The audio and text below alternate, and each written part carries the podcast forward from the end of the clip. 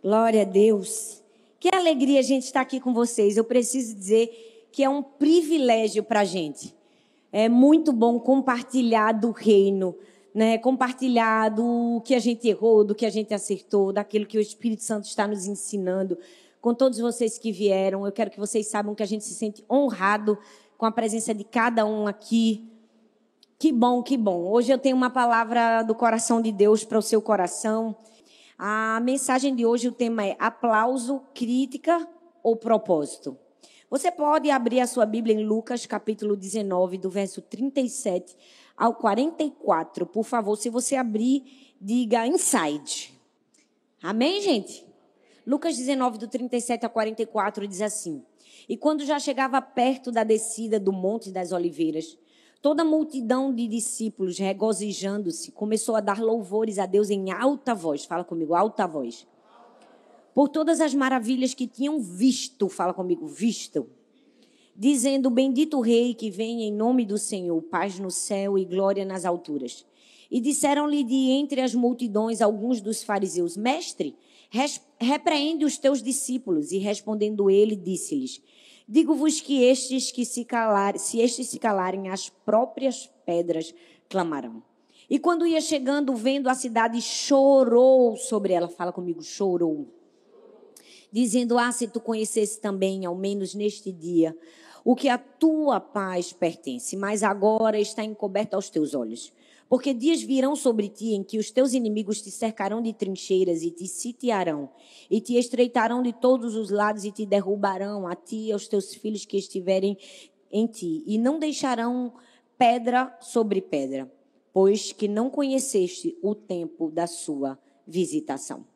Esse é um texto muito especial em que Jesus estava diante de alguns barulhos. Se você perceber, tinham vozes gritando ao redor de Jesus. A primeira voz eram, vozes, eram as vozes da multidão de discípulos que começaram a louvar e agradecer e adorar. E eles estavam gritando: Aleluia, louvado seja o Senhor por todas as maravilhas que haviam visto. Mas existiam outras vozes, as vozes dos fariseus que gritavam contra ele.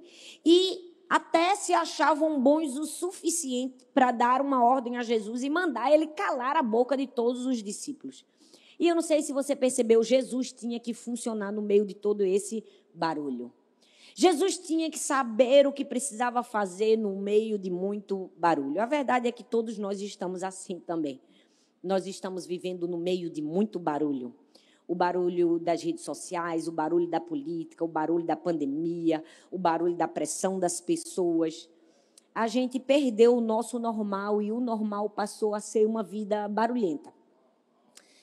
E a verdade é que nós precisamos aprender a funcionar no meio dessa vida barulhenta, no meio, no meio de muitas vozes. Tem muita coisa alta gritando junto da gente um barulho ensurdecedor, um barulho de discípulos, um barulho de fariseus. Afinal, existe o maior barulho de todos, o barulho que existe aqui dentro de nós. Não é? Nós temos que lidar com o nosso barulho pessoal, o barulho da nossa mente, o barulho do nosso coração, o barulho das nossas emoções, o barulho da nossa família, não é? O barulho da nossa vida financeira, o barulho das pressões e das milhões de atividades que nós temos para fazer. São tantos barulhos que a gente tem que lidar e nós, como líderes, precisamos funcionar no meio de todos esses barulhos. Jesus vai nos ensinar nesse texto como funcionar no meio de tanto barulho. Se você perceber hoje, o que dá mais dinheiro e o que as pessoas mais têm procurado é paz. Porque a gente vive num caos, no meio de muito barulho. As pessoas estão pagando milhões de dólares para ir para o meio de uma mata fechada com um guru que, no meio do silêncio, traga paz para você. Só que a única pessoa que pode nos trazer a paz, que excede todo o entendimento, é Jesus. Jesus é o único que pode nos trazer a paz que nós precisamos. E eu preciso te dizer que eu sou uma pessoa de muito barulho. Eu sou uma pessoa muito animada. Eu sou uma pessoa que eu gosto do barulho. Eu sou animada, eu gosto de festa, eu gosto de conversar. Até quando eu estou cansada, eu digo, não vou falar nada, eu falo. Parece que quando eu digo que eu não vou falar, é que eu falo. Eu subi aqui, eu disse, eu não sei nem como é que eu vou pregar, porque eu estou me sentindo tão fraca, aí que eu grito, aí que eu falo, aí que o Senhor vem e faz. Porque é assim, mas eu preciso dizer que todo mundo precisa de paz.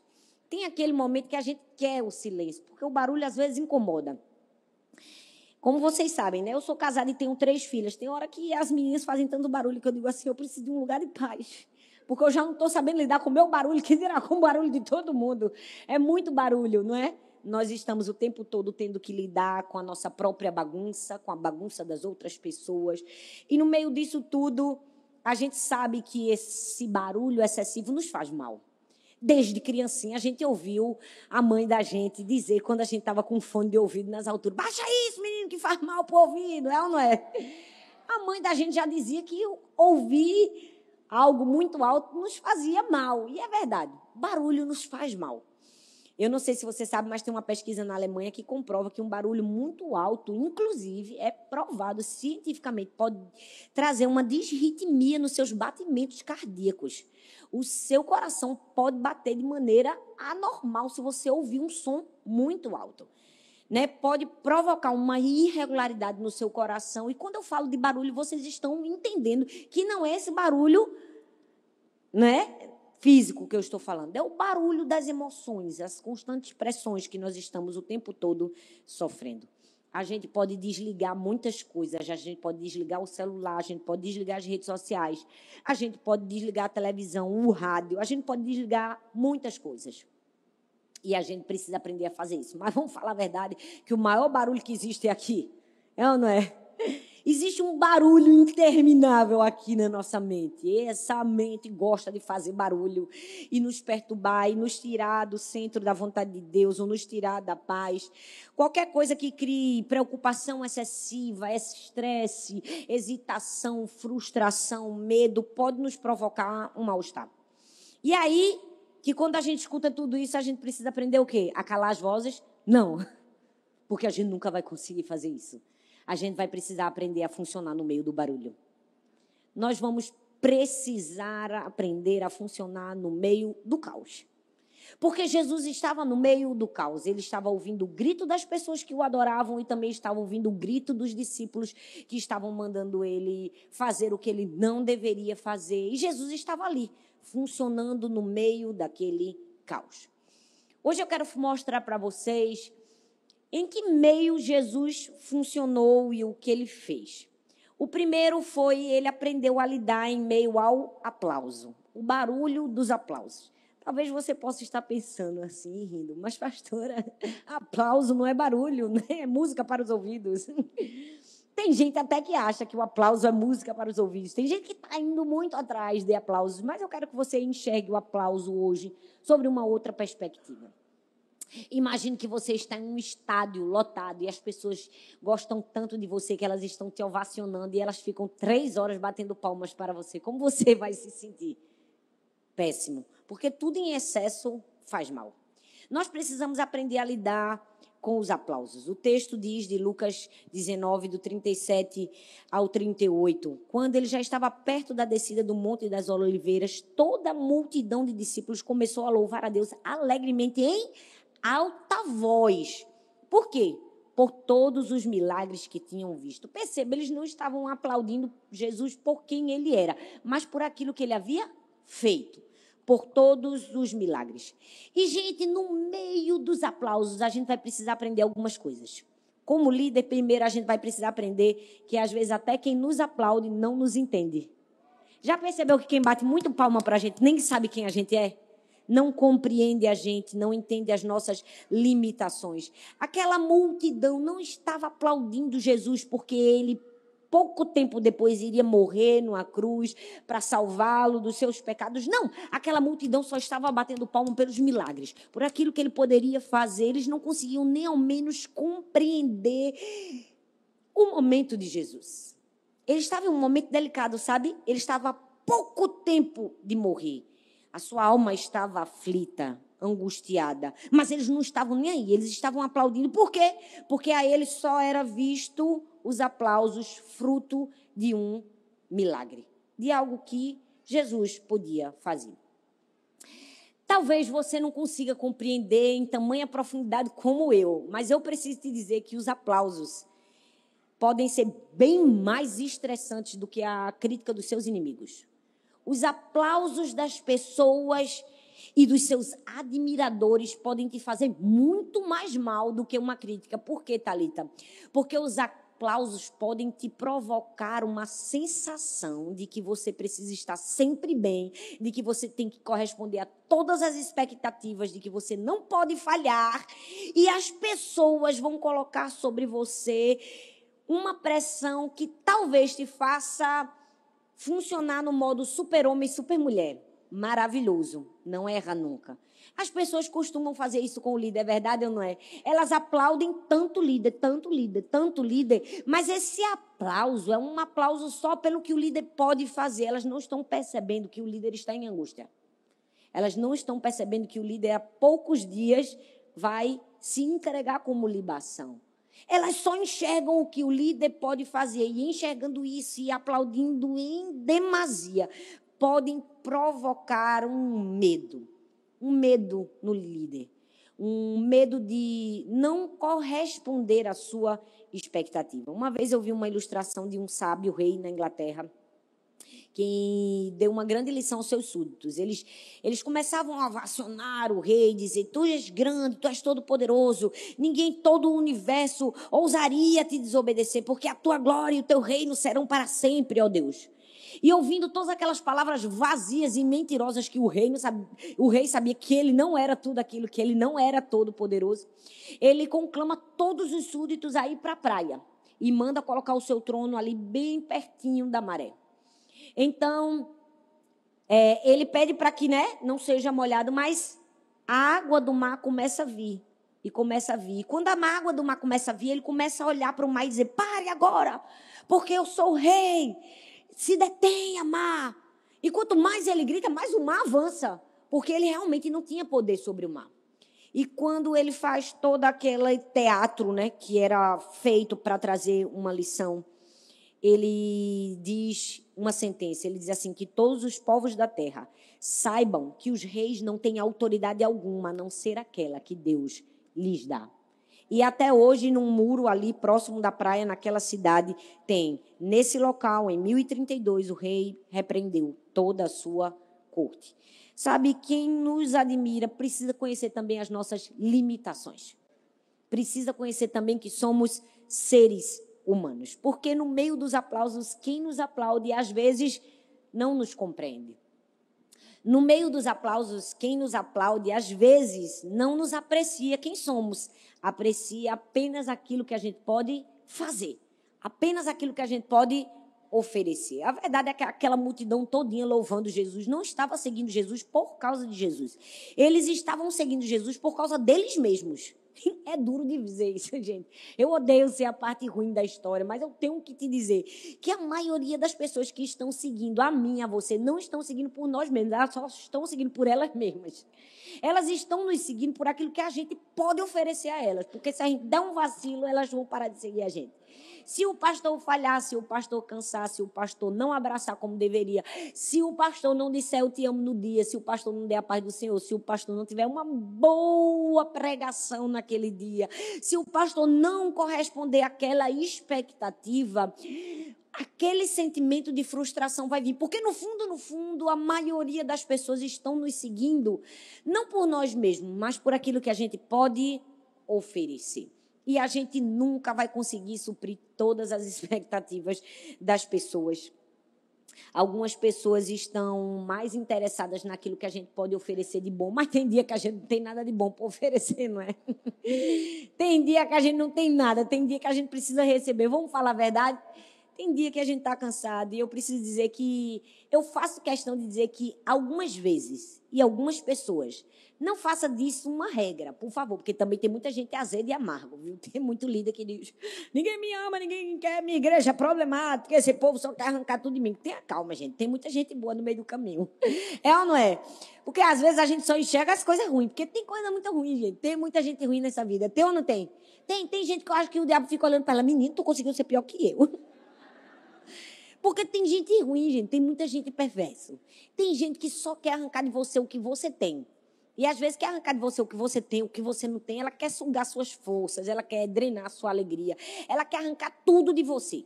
Tem, tem. Mas são algumas pessoas. E são às vezes. Não é o todo. A gente não pode se deixar amargar. Mas a gente não pode se esconder dessa realidade. É verdade ou não é?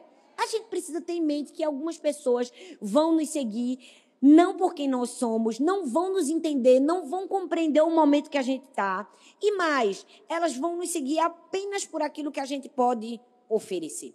Mas você já percebeu que às vezes pior do que alguém seguir você pelo que você pode oferecer é alguém ir atrás de você, te aplaudir, porque eu estou falando dos aplausos, mas não valorizar porque acha que é apenas a sua obrigação? Tem gente que te aplaude, mas no fundo, no fundo ela não valoriza, porque ela acha que é sua obrigação fazer aquilo. Eu fico imaginando aquela multidão aplaudindo Jesus. Osana, bendito é. Mas no fundo, no fundo, se Jesus dissesse assim, não vou fazer nenhum milagre, vai sim, você disse que era o mestre. O escolhido, você vai fazer, é ou não é? Ouse dizer que você não vai fazer. Infelizmente, as pessoas que nos aplaudem, infelizmente, as pessoas que nos ovacionam, às vezes, acham que tudo que nós estamos fazendo não passa de obrigação. Você já percebeu que a gente cresce nessa cultura? Nós que somos filhos fazemos muito isso com a nossa mãe. Já percebeu que na noite de Natal todo mundo quer comer tudo, mas ninguém quer limpar o que a mãe limpou? Fez. A mãe passou o dia todo cozinhando, o dia todo trabalhando. E ninguém quer ajudar. E no fim a gente diz assim: ah, não, mas é porque esse é o jeito de mamãe ela gosta de trabalhar. Não. É sua desculpa de não valorizar aquilo que você acha que é obrigação dos outros. A gente já cresce nessa cultura, é verdade ou não é? A gente olha o que as pessoas costumam de fazer de bom pra gente e achar que é uma obrigação. Mas a gente precisa dizer que tem um preço. Que custou alguma coisa. Que é caro pra gente. Não fica olhando para o líder como se fosse apenas a obrigação dele te entregar, sem valorizar o sacrifício dele de te entregar. Entende? Nós estamos perdendo essa cultura da valorização. De perceber que às vezes é caro para alguém fazer algo. De perceber o quão valioso é para aquela pessoa te entregar. Eu me coloco no lugar de Jesus aqui e imagino que estar ali no meio daquele barulho no meio daquela agonia, na pior semana da sua vida, no momento que ele sabia que ele iria ter que padecer para cumprir o seu propósito, ele ainda tinha que ouvir a gritaria, a gritaria dos discípulos, a gritaria dos fariseus. Ele tinha que funcionar no meio disso tudo. Deixa eu te dizer, é assim que é ser líder. Eu preciso te dizer que ser líder é funcionar no meio do barulho. Ser líder é funcionar no meio das pessoas que nos aplaudem, mas no fundo, no fundo, são admiradores vazios. Só querem o que a gente pode oferecer e até quando a gente oferece acham que é obrigação. Não entendem o sacrifício que é. Acham que não passa de obrigação. E nós precisamos entender que isso faz parte da vida. Porque se a gente se apegar demais a isso, a gente vai sofrer, a gente vai sucumbir, a gente vai morrer, a gente vai paralisar. Eu fico imaginando se Jesus estivesse olhando para todas aquelas pessoas que o aplaudiam, mas só o aplaudiam pelos milagres. E ele dissesse assim: não vou fazer mais nada por vocês porque não vale a pena, ele perderia o seu propósito. Mas Jesus foi aquela pessoa que teve a centralidade suficiente para ouvir os aplausos, ouvir as críticas e continuar em direção àquilo que ele foi chamado para fazer. Nós precisamos ser esse tipo de pessoa. A gente tem que aprender a lidar com todo tipo de pessoas. Nós precisamos aprender a lidar no meio dos aplausos e no meio das críticas. Tem muita gente que te aplaude, mas acha que é apenas obrigação. Não honra teu sacrifício. Não honra o que você abriu mão para chegar até ali. Acredita que apenas um sacrifício. Você vai botar uma faca no pescoço dela e te obrigar? Não. Jesus não fez isso. Jesus deixou. Ele permitiu que as pessoas o louvassem, ele permitiu o barulho dos discípulos, mas ele estava em um ponto de equilíbrio que não o tirava do propósito. A gente vai ter que aprender a lidar com os aplausos. A gente precisa ter muito cuidado com os aplausos. Porque não se deixe enganar pelos aplausos. Hoje, talvez, quem está te aplaudindo amanhã pode estar. Vocês sabem, né, gente? Quem é líder sabe o que é isso. É ou não é?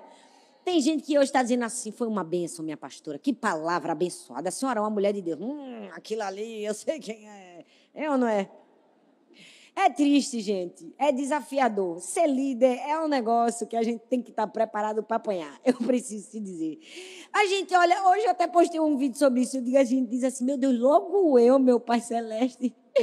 Eu ajudei tanto aquela pessoa, investi tanto, abençoei tanto, me dei tanto, ouvi tanto, fiz tanto. E a pessoa vem e esquece.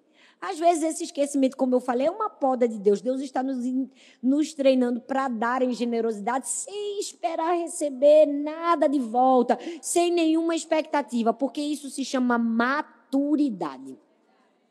Tem muitos líderes que ainda não chegaram no nível de maturidade que precisavam vir, porque eles se frustram demais com as traições. Eles se abalam demais. Eu já passei por essa fase de me abalar muito com traição, de me abalar, me abalar demais quando a pessoa não é que te amava de repente. Mas a gente vai chegando num nível de maturidade espiritual que a gente vai aprendendo a lidar com os aplausos e com as críticas, não é verdade? A gente vai aprendendo a ficar como Jesus, no meio disso tudo, encontrar um equilíbrio. A gente vai ter que saber o que fazer no meio dos aplausos. Mas do mesmo jeito que tinha os discípulos louvando e bajulando Jesus e dizendo que ele era o máximo, do outro lado eles estavam ouvindo outros gritos. O grito dos fariseus, o grito das críticas. E eu preciso dizer que essa crítica aqui não é aquela crítica boa. Porque tem uma crítica boa. A crítica construtiva, aquele feedback que uma pessoa te dá, né? Aquele ensino, uma palavra de exortação, ó, não faz isso, você não pode fazer desse jeito. É melhor assim. Aquela crítica para o nosso crescimento. Eu acredito que essa é a crítica construtiva. É a crítica que a pessoa tem a motivação de te ensinar. Mas tem uma crítica que é para te paralisar. É para te destruir. É para te matar, né? Vamos criticar ele para ver se ele continua. É ou não é? Vão apuzinhar ele para ele desistir, para ele se cansar. Gente, eu preciso dizer, também tem gente para fazer isso. É terrível dizer isso no meio cristão, né? Mas tem. Quem era que estava fazendo aqui com Jesus? Os fariseus, os conhecedores da lei. Lucas 19, 39 diz assim: Alguns dos fariseus que estavam no meio da multidão disseram: Jesus, disseram a Jesus: Mestre, repreende os teus discípulos. Eu lhes digo, respondeu ele: e se eles se calarem, as pedras clamarão. Eu quero que você preste bastante atenção. Aqueles fariseus estavam acompanhando toda a trajetória de Jesus a pé, porque Jesus estava caminhando. Vamos falar a verdade, eles não gostavam de Jesus, não estavam nem um pouco interessados de chamar Jesus de mestre, não admiravam Jesus, não amavam Jesus, não reconheciam o que Jesus estava fazendo, mesmo assim estava seguindo. Já viu que tem gente que é assim, que fica do lado da gente só para atrapalhar a vida da gente? Só para criticar o que a gente faz. Eu digo, menina, é muito tempo que a pessoa tem Ô, meu pai, é muito tempo disponível ficar andando do meu lado só para me criticar, é verdade ou não é?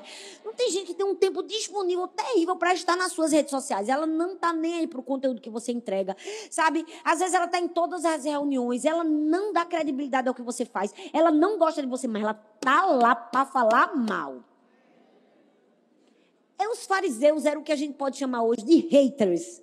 É aquele tipo de gente que tem tempo para coisa ruim, cria perfil falso para falar mal de você conversa no WhatsApp com outros, se junta na roda para falar mal. Olha, eu preciso te dizer, eu tenho 38 anos, eu sei que não parece. Mas eu preciso te dizer, eu vou chegando num quesito da vida que hoje eu me vejo. Eu me vejo como uma pessoa velha. Arthur fica, tu fica falando muito de velho. Mas assim, por tudo que eu vivi, experienciei na minha vida, entenda, tenha calma, velha por dentro. Em que sentido, amor? Tenha calma. Eu vou explicar, você vai entender. Tem momentos que você experiencia tantas coisas que você chega num nível que é como se você tivesse aquela cabeça de 60 mais com 40. Você já apanhou tanto, você já levou tanta pancada, você já passou por tanta experiência, que tem coisas que não te abalam mais com tanta facilidade. E tem comportamentos que você tinha antigamente que hoje você não tem mais. Por exemplo, não tem muito tempo para sentar e ter amizade que se juntam para falar mal dos outros. Gente, pelo amor de Deus, uma pessoa que tem amizade com outro para se juntar para falar mal de alguém, ai, pelo amor de Deus, gente, precisa amadurecer. Eu gosto de ter amizade que eu possa conversar para crescer, para aprender, que a pessoa senta do meu lado para entregar ouro, ouro, ouro, ouro, ouro, ouro, cada vez arrancar mais o ouro. Eu não tenho paciência sentar numa mesa, jantar, sair para conversar com gente, para ficar apontando o defeito dos outros. Porque se for para apontar defeito, eu sou muito boa para apontar os meus próprios defeitos. É verdade ou não é? Mas aqui, o fariseu era esse tipo de gente que estava andando com Jesus, estava aonde Jesus e eles iam atrás, mas era só para tentar calar a boca de Jesus. Você perceba que os fariseus, eles se recusaram a professar o nome de Jesus, e não somente se recusaram, eles queriam impedir quem professava de que falar. Porque você já percebeu que tem gente que é assim? Ela não somente não te aceita, ela não te aceita e quer que ninguém mais te aceite. Não é assim? Tem gente que ela não se sente satisfeita de não gostar de você, ela quer que ninguém goste também. Aí ela trabalha para ela não gostar e para todo mundo não gostar. Gente, como eu digo, melhore. É ou não é? Pelo amor de Deus, minha gente. Tem gente que trabalha para os outros lhe odiarem. E isso vai acontecer na igreja. A gente precisa saber lidar com esse tipo de gente. Porque é como se nós, que somos líderes, estivéssemos na posição de Jesus. A gente vai ter que lidar com os aplausos e com as críticas. Os fariseus eram esses que estavam no meio da crítica. Mas eu preciso te dizer, geralmente, quem te critica tem alguma coisa para esconder. Tem ou não tem? Tem. O medo cria o ódio. E geralmente quem nos critica, ele tem medo. Medo da gente. Medo do que a gente pode fazer, medo de onde a gente pode chegar, medo do que a gente pode oferecer, medo do favor e da graça de Deus que está sobre nós. Esse medo que ela tem de enxergar aquilo que ela queria na gente faz ela responder em ódio, em crítica. Faz ela externalizar toda a hipocrisia do seu coração. Mas eu preciso te dizer que geralmente a crítica vem de quem sabe tudo, mas não faz nada. É verdade ou não é? Porque os fariseus eram os mais sábios, eram os escribas. Eram as pessoas que conheciam a lei, que conheciam a lei como poucos. Eram os mais intelectuais, eram os mais preparados. Mas perceba, quem mais sabe é aquele que mais critica, porque ele sabe, mas não faz. E ele tem raiva porque você faz. Aí como é que eu preciso lidar? Eu tenho que aprender a lidar com o fariseu. Eu tenho que aprender a lidar com o bajulador que só quer arrancar de mim e tenho que aprender com aquele que nem bajula, mas só quer criticar de mim. Porque isso é ser líder. O texto diz em Mateus 23, 27 que Jesus disse assim: Ai de vocês, mestres da lei e fariseus hipócritas, vocês são como sepulcros caiados, bonitos por fora, mas por dentro estão cheios de ossos e todo tipo de imundície. Perceba que quem nos critica, quem critica excessivamente, geralmente é uma pessoa que não tem uma autoestima elevada, não. Ela tem uma insegurança. A insegurança dela é tão grande, tão grande, ela não percebe. O nível de insegurança dela é tão grande que ela precisa te destruir para subir. Ela precisa destruir alguém para se fazer melhor. Ela precisa pisar em alguém para ser melhor. Mas tem uma frase que eu não sei se vocês já ouviram, que diz assim: ó, quando Pedro me fala de Paulo, sei mais de Pedro do que de Paulo. É ou não é? Quando uma pessoa fala mal da outra, eu fico só observando. Eu digo, tu fala mais de tudo que do outro. Porque às vezes a pessoa quer falar do outro, mas no fundo, no fundo, ela falando do outro, ela está falando dela mesma. E nós precisamos aprender a avaliar pessoas assim na nossa vida. Para quê? Para que a gente cumpra o nosso propósito sem deixar com que os aplausos nem as críticas nos corrompam. Perceba também que no meio das críticas, geralmente quem nos critica nos chama de mestre, só para fazer a média na frente dos outros, mas não honra a gente como tal. Os fariseus disseram assim: mestre, gente, é muita cara de pau. Que povo falciano. E vamos falar a verdade. Eu fico com a raiva do fariseu, porque eu falo, gente, tem muito fariseu no mundo. Tem ou não tem? Você já percebeu que tem gente que fala mal de você elogiando? Gente, esse é o pior tipo de pessoa. Eu estou falando a verdade. Eu, eu tenho tantos fariseus na minha vida que eles falam mal de mim me elogiando. Eu falo, o sangue de Jesus tem poder na tua vida. É aquela pessoa. Talvez eu estou falando aí, você está identificando na sua liderança, não é? Tenha calma. Jesus ama essa pessoa. E a gente precisa amar também. Mas a gente precisa aprender a lidar com esse tipo de gente. A gente tem que aprender a funcionar no meio do barulho. Diga assim: eu preciso aprender a funcionar no meio do barulho. Eu preciso aprender a funcionar no meio desse tipo de gente. Porque esse tipo de gente vai estar assim, ó, ao meu redor, enquanto eu estou caminhando rumo ao meu propósito. Era exatamente isso que acontecia com Jesus. Tem gente que é assim. Ele fala mal da gente falando bem. chama a gente de mestre, mas no fundo, no fundo, não considera a gente mestre. Não nos honra como mestre. Eu não sei se você sabe, mas a palavra mestre nas escrituras, na maneira como eles chamaram, tinha o termo de designar uma pessoa superior às outras, em poder, em autoridade, em conhecimento, em outros aspectos. No hebraico, a palavra significa senhor, soberano um professor acima do comum. A palavra rabi, como você talvez já ouviu, é um mestre superior. As pessoas estavam chamando ele de meu mestre, meu senhor. E já percebeu que os fariseus estavam atribuindo a Jesus características que eles não acreditavam? Eles estavam dizendo, você é o meu mestre, meu senhor, mas era só uma máscara. Era só uma máscara, um fingimento, uma mentira. O pior, uma ironia, que é uma figura onde a gente diz o contrário de algo que, que a gente está querendo dar a entender. Já viu? Que tem gente que chama a gente de mestre, mas no fundo, no fundo, não considera a gente como mestre. É aquela pessoa que diz, meu pastor, mas te odeia. Meu pastor querido, meu líder maravilhoso. Mas no fundo, no fundo, ela tem um ódio que te corrói dentro dela. O que, é que a gente faz com essa pessoa dela? Não porque a gente é diferente que a gente é líder, a gente está cumprindo um propósito. A gente está aqui, ó, ouvindo aplausos e ouvindo críticas, mas a gente precisa ir para o monte da crucificação. Jesus estava ensinando isso para a gente. Ele estava no meio dos aplausos e no meio das críticas, rumo ao monte da crucificação. Porque quem nos ama de verdade, não precisa fazer média com a gente, precisa. A gente não sente o amor de quem ama? Sente. A gente sente o amor de quem ama. Não precisa estar tá fazendo média, chamando a gente de mestre. Tem gente que chama de mestre, eu digo, Deus, cala a boca, Senhor, dessa pessoa. Ou então, Senhor, dá-me mais graça, Jesus, dá-me mais graça. É ou não é? Essa era a especialidade dos fariseus. Eles amavam pregar uma coisa e viver outra. E quem critica a gente é o tipo de gente que ama pregar, mas vive outra coisa. Se enche de doutrina, mas zero para relacionamentos, é ou não é? Está sempre cheio de palavras bonitas, mas é sempre um discurso vazio. Os críticos são pessoas assim. Eles zombavam, criticaram de Jesus. E geralmente quem critica também já percebeu, acha defeito em tudo que você faz e também no que você deixa de fazer. Ou seja, não é pelo que você faz, é por quem você é. Não é? Porque o crítico é assim, ele acha defeito no que você faz, acha defeito no que você não faz, porque no fundo, no fundo o problema dele não é com o que você faz, é com quem você é. E o que é que eu faço? Eu aprendo a lidar com o barulho. Nós estamos aqui para aprender a lidar com barulho. Se você ainda não entender essa mensagem, você vai sair daqui. Eu aprendo a lidar com o barulho. Eu aprendo a lidar com o barulho. Eu aprendo a lidar com o barulho. Eu aprendo a lidar com o barulho. Porque essas pessoas simplesmente se sentem mal por você existir. Por você ser quem você é. E o que é que você quer me ensinar com isso, Thalita? Não se anule pela voz dos críticos.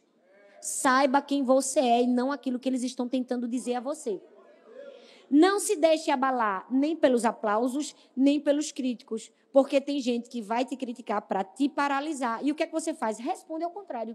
Não se paralisa, vai lá e cumpre o que você precisa fazer. A Bíblia está repleta de momentos em que os fariseus são colocados numa posição negativa porque o tempo todo estavam criticando Jesus. É, é, dá uma raiva dos fariseus, porque eles preferiam que uma pessoa ficasse doente, gente, uma pessoa ficasse morrendo, a Jesus curar no sábado. Era muita hipocrisia e egoísmo, é ou não é? Não tem gente que é assim? Infelizmente, os fariseus eram assim. E aí eu amo que Jesus fez o quê? Para comigo e pensa, gente. A gente tem que ser como Jesus, que a gente é líder. Quando os fariseus diziam assim, você está curando no sábado, você está infringindo a lei, Jesus fazia o quê? Jesus curava.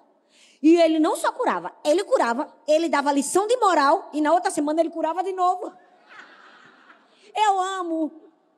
Porque muitas pessoas se deixam paralisar pela crítica dos outros. Não acho que a pastora deveria ser assim. Eu, pois é, pois agora com você mesmo. Olha, quando eu me casei com a tu, gente, eu toda a vida tive um temperamento forte. Eu sempre fui decidida. É parte da minha personalidade. Gente, quando eu me casei com. Me casei, não, eu já namorava com Arthur. Naquela época, pensa, 20 anos atrás, eu de igreja batista, batista, toda a vida eu fui assim, eu gostei de moda, eu gostava das coisas, eu gostava de me arrumar. E eu sempre fui muito livre na minha casa, minha família, eu não tinha muitas é, tradições religiosas, minha mãe. Eu fui criada na... Não vou dizer não. Eu ia dizer o nome da igreja. Então eu gostava de pintar unha escuro. Eu gostava de pintar unha escura. Gente, era um pecado. Todo mundo olhava troncho para mim na igreja quando eu chegava com a unha escura. E ainda mais que eu era namorada do seminarista, do filho do pastor. Toda vez que vinha uma velha para mim me recriminar, porque eu estava com a unha pintada de escura, gente, sério, na moral. Eu digo assim, tem hora que olha para mim, eu me assusto comigo. Porque eu só tinha 17 anos. Era para eu ser uma menininha insegura. As velhinhas e todas aquelas mulheres cheias de pompa e circunstância, as diaconisas que sentavam no altar da igreja, porque eu sou daquela época que sentava ali. E elas sentavam e elas queriam impor para mim que eu não podia pintar minha unha. Toda vez que elas reclamavam, depois agora nunca mais vou pintar de nude, só vou pintar preto, vermelho, preto, vermelho, vermelho e preto, preto, vermelho, vermelho e preto. Aí que eu pintava. Porque eu estou dando um exemplo meio esdrúxulo, mas a gente, como líder, a gente precisa aprender que quando alguém fala uma aberração só para nos paralisar, aí a gente diz, pois agora que eu vou curar, vou curar, vou dar lição de moral. Semana que vem eu curo de novo. Quem quer vir aqui dia de sábado, vem aqui na frente, que é assim mesmo que eu vou curar. Jesus estava nos ensinando como a gente deve reagir a esse tipo de gente. Mas sabe qual é o problema? Às vezes a gente paralisa, ai meu Deus, fulano não gosta de mim, eu tô nem aqui, fulano não gosta de mim. Quem tem que gostar de mim é Jesus. É ou não é, minha gente? A gente se paralisa demais, se anula. Jesus fez tudo o contrário, nos ensinou. E tem uma ilustração muito maravilhosa de Moody, um grande pregador, um grande né, missionário. E disse que um dia ele estava pregando e uma pessoa muito eloquente, no fim da pregação, chegou para ele e disse assim: Você não deveria falar em público porque você comete muitos erros de gramática. E a história conta que Moody respondeu a ele com uma frase: É que eu estou fazendo o melhor que eu posso. E o senhor que sabe gramática, o que está fazendo com ela a favor de Jesus? Porque a gente sempre vai ter um camarada sentado na plateia e diz: Cala a boca que você não sabe falar. Aí depois eu estou fazendo o melhor com o que eu posso. E você, o que está fazendo com o que você tem a favor de Cristo? É assim que a gente tem que responder. Tem horas que a gente tem que ser ousado, gente. Tem horas que é assim, tem que ter essa carinha assim mesmo, essa raivinha da unha vermelha. Porque senão a gente vai sucumbir. Porque líder apanha. Vamos falar a verdade. Todo mundo quer mandar na gente. Todo mundo quer dizer o que a gente tem que fazer, o que a gente tem que deixar de fazer, o jeito que a gente tem que agir, o jeito que a gente tem que ser. Cara, não te amolda o padrão das pessoas. Ah, eu acho que a pastora deveria ser assim. Pois bem, vai continuar achando, porque eu não sou. Não é verdade? Eu sou completamente diferente de Arthur. E a gente se dá super bem. E a gente funciona perfeito. Eu digo, é Hiroshima Nagasaki, é João e Batista. Porque funciona. O que eu não tenho, ele tem. O que ele não tem, eu tenho. Pronto. Agora vai me forçar a falar manso. Eu não sei falar. Não combina comigo. Não dá. Se eu falar, eu vou ser mentirosa e hipócrita. Outro dia eu fui numa pregação e a mulher disse assim: Eu sou sanguínea. Eu falei: Gente, como uma pessoa dessa é sanguínea se ela fala manso? Eu falei: Das duas, uma. Meu irmão, ela chegou num nível de controle maior do que os monges ou ela está mentindo? Não é normal. Porque uma pessoa sanguínea, ela fala assim: ela fala ou não fala? Fala. Ela fala com sangue nas veias. Mas as pessoas elas estão se deixando amoldar porque não sabe lidar não sabe lidar com as críticas. E aí Jesus termina. Ele ouvia os aplausos e as críticas. Ele sabia o que fazer no meio dos aplausos e sabia o que fazer no meio das críticas. Por quê? Porque ele estava caminhando em direção ao seu propósito. O texto continua e diz assim: quando se aproximou e viu a cidade, Jesus chorou sobre ela e disse: Se você compreendesse nesse dia, sim, você também o que traz a paz. Mas agora isso está oculto aos seus olhos. Virão dias em que seus inimigos construirão trincheiras contra você. E a rodearão e cercarão de todos os lados, também lançarão por terra você e seus filhos, não deixarão pedra sobre pedra, porque você não reconheceu o tempo em que Deus visitará. Você percebe que enquanto a multidão estava celebrando Jesus, Jesus estava chorando por dentro. Você percebe que enquanto tinha grito de aplausos e grito de críticas, Jesus estava mal. Por que ele estava mal? Porque ele estava seguindo em direção ao seu propósito, mas no meio disso tudo ele enxergava o que ninguém enxergava. Ele enxergava que aquelas pessoas tinham feito pouco caso do tempo da visitação. Ele havia mandado profetas para preparar o caminho para que quando ele chegasse as pessoas o reconhecessem, mas ninguém o reconheceu e perderam o tempo da visitação, demoraram a reconhecê-lo como rei, como senhor, como mestre. E agora eles estavam perto de serem destruídos. O choro de Jesus era verdadeiro. O choro de Jesus era um choro de propósito. Porque eu preciso te dizer, tem muita gente chorando. Mas a gente precisa ter cuidado com os choros das pessoas. Jesus olhou para aquela cidade e se comoveu em lágrimas. Por quê? Porque ele estava sangrando por dentro. A gente olha para Jonas em relação a Nínive também, em relação ao seu propósito, mas era era um, é uma exclusão, uma exclusão de sentido, uma exclusão de propósito. Nós precisamos avaliar qual é o tipo de choro que nós estamos tendo. Aquela nação havia perdido a oportunidade do tempo da visitação. E o que é que Jesus, no meio dessa agonia toda, em que todos estavam se alegrando e ele estava chorando, nos ensinou? A saber funcionar no meio do barulho. Nós precisamos aprender a funcionar no meio do barulho do barulho dos aplausos e das críticas. Por quê? Porque a gente tem um propósito a ser cumprido. Jesus foi uma pessoa que, desde o começo do seu ministério, aprendeu a estar no meio. Percebe? No meio de muitas coisas. No meio de aplausos e de críticas. No meio do Monte das Oliveiras e do Monte da Crucificação. No meio de quem o amava e de quem o iria atrair. A Bíblia diz que em um dado momento João reclina a cabeça sobre Jesus, lhe dando conforto, o amando. E ao lado de João estava quem? Judas, que estava ali também, mas tramando contra ele. Nós, como líderes, vamos precisar aprender a estar no meio. Vamos precisar aprender a ouvir o barulho do João e do Judas. Vamos precisar comer com João e comer com Judas, sem perder o nosso propósito. A gente vai precisar estar no meio do Monte das Oliveiras e do Monte da Crucificação, ouvindo barulho de todos os lados, sem perder a noção de que nós estamos indo para o nosso propósito. Nada pode nos tirar do centro da vontade de Deus. Quem é você no meio dessa bagunça toda? Todos os dias eu oro para que o Senhor não me deixe perder de mim mesmo. Para que o Senhor me preserve porque é muito difícil estar entre aplausos e críticas. É muito difícil estar entre bajuladores mentirosos e estar em críticos que querem te paralisar. Mas, mas sabe, se Jesus foi capaz, ele nos deu uma habilitação para tal. Eu amo que Jesus estava ali no meio e num lugar que o estabilizava. Ele tinha uma habilidade de saber quem ele era, independente dos aplausos e das críticas enquanto todos estavam ovacionando e criticando, ele sabia que nada daquilo mudava quem ele era, o seu propósito. Ele estava indo em direção à crucificação. Ele estava indo em direção ao monte da crucificação. Eu tenho aprendido nesses últimos dias, preciso dizer que eu estou bem mais reflexiva do que os últimos tempos, que o nosso propósito é aquilo que a gente faz com o barulho ao nosso redor o nosso propósito é como a gente responde ao barulho. Porque eu vou te dizer, vai chegar um momento da sua vida que o diabo vai ter tanta raiva de você que tudo que ele vai colocar ao seu redor é barulho. Barulho, barulho. E cada vez mais barulho.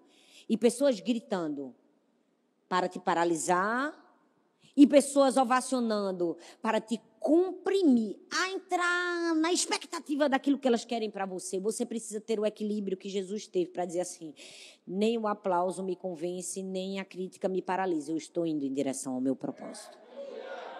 Nós precisamos chegar nesse nível de saber o que fazer em meio ao barulho. Mas sabe o que eu mais amo nesse texto? Eu gostaria de finalizar com isso é que Jesus vai em direção ao seu propósito chorando. O texto diz que quando ele olha para a cidade, ele chora.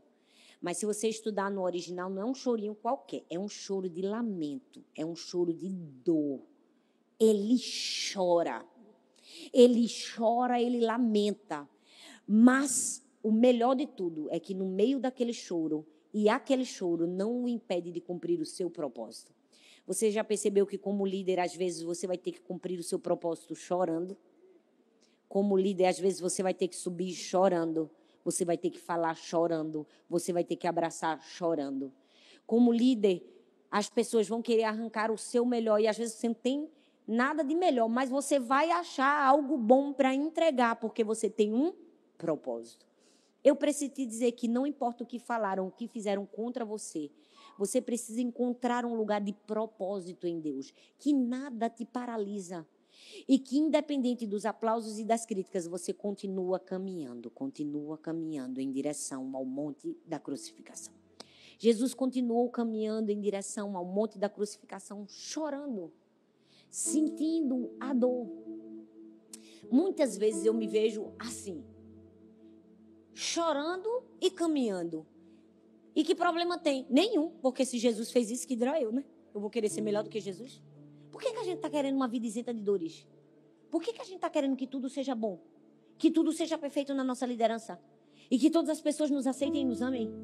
Nós estamos querendo cumprir uma liderança que Jesus não cumpriu. Às vezes eu me vejo muito exigente. E Jesus disse: baixa a bola, Thalita. Vamos parar com isso. Eu preciso dizer a você que a única coisa que eu gosto, e eu gosto, é que quando eu vou pregar, eu gosto que as pessoas tenham expectativas. Eu gosto que elas olhem com, com paixão. Eu gosto que elas fiquem assim, como vocês estão, querendo aprender. Se tem uma pessoa ouvindo a palavra assim, gente, isso me tira um sério, no mais alto grau. Eu fico tão chateada, porque eu penso assim, meu Deus, ela não está valorizando o meu sacrifício, ela está achando que eu estou aqui por obrigação. Eu não estou aqui por obrigação. Ela não sabe como eu estou por dentro, ela não sabe como estão tá minhas emoções, meu coração, o barulho pessoal, o barulho da minha mente, o barulho da minha família, o barulho da minha sa saúde, todos os barulhos que eu estou convivendo. E eu dei o meu melhor para subir aqui. E ela está assim, Deus, baixa a bola, porque com Jesus foi assim, com você também vai ser diferente? Às vezes a gente precisa ouvir isso de Jesus. Às vezes a gente vai ter umas cadeiras vazias, umas caras fechadas para a gente, para Jesus dizer, fica quieto, porque se eu passei por isso, você aprende a passar também. E continuar caminhando em direção à crucificação. Nós, como líderes, precisamos aprender a atuar no meio do barulho. Não deixe o barulho te paralisar. Não deixe o barulho dos aplausos, nem o barulho das críticas. Cumpra o seu propósito. Você pode ficar em pé no seu lugar. Não sei quais são os barulhos que você está ouvindo na sua igreja local, na sua célula mas eu preciso te dizer quem é seu alvo? Quem é seu combustível de vida? A gente tem que rever nossas prioridades e a nossa verdadeira motivação. Porque se a nossa vida for ser pastor, ser líder, para todo mundo gostar da gente, vai dar ruim pra gente. Vai dar ruim. Porque com certeza aqui em alguém, algum momento alguém já falou mal de mim. Num dia que eu não estava bem. É verdade ou não é? Quer dizer que tu entrou na tua igreja e tu acha que ninguém nunca falou mal de tu? Desculpa te dizer, tá muito enganado, viu, inocente? Muito. As pessoas vão nos interpretar mal. Que problema existe? A gente também já fez isso com as pessoas? O que é que eu preciso entender? Que eu tenho um propósito para seguir. Que eu não posso vender o meu propósito, não posso corromper o meu propósito. Porque o meu combustível não são aplausos. E o meu combustível também não são críticas. O meu combustível é o meu propósito. Você pode colocar a mão no seu coração. Você pode orar e liberar pessoas que te criticaram. Você pode orar e liberar pessoas que te aplaudiram em demasia, mas não te valorizaram. Você pode no seu coração dizer, Senhor, eu libero. Eu libero, eu libero todos que me criticaram, todos que não me valorizaram, todos que me compreenderam mal, todos que não entenderam quem eu era, todos que não aceitaram a minha personalidade, todos que não ouviram a minha palavra, todos que ah, que fizeram muito barulho, que perturbaram minhas emoções, que perturbaram minha mente, todos aqueles que provocaram um barulho, um barulho terrível nas minhas emoções, um barulho, barulho terrível na minha mente. Você pode liberar no seu coração. Você pode dizer: Eu estou abraçando o meu propósito. Ah, eu estou abraçando o meu propósito. Ah, eu estou caminhando. Eu estou caminhando em um lugar, em um caminho sobremodo excelente. E mesmo que eu esteja chorando, ah, e mesmo que eu esteja chorando, ah, e mesmo que eu esteja em confusão, e mesmo que eu esteja aflito e angustiado, e mesmo que eu esteja lamentando, e mesmo que eu esteja gritando, eu não vou parar não vou desistir, eu vou continuar caminhando. Você pode dizer, você pode dizer, Senhor, conta comigo. Oh, o barulho não vai me atrapalhar, o barulho não vai me confundir, oh, o barulho não vai me prejudicar, o barulho não vai me perturbar, porque eu não sou movida por barulho Oi, eu estou muito feliz que você tenha chegado até aqui. Obrigada por assistir até o fim essa mensagem. Eu espero que ela tenha sido uma bênção na sua vida. Eu tenho mais um convite para você. Compartilhe essa palavra com outras pessoas e que ela também seja vida e encorajamento para outras pessoas. Ah, e não se esqueça, eu vou deixar aqui nessa tela mais duas indicações de mensagens para você assistir. Tenho certeza que continuar aprendendo vai te ajudar a chegar no propósito de Deus para sua vida. Um grande beijo no seu coração e Deus abençoe.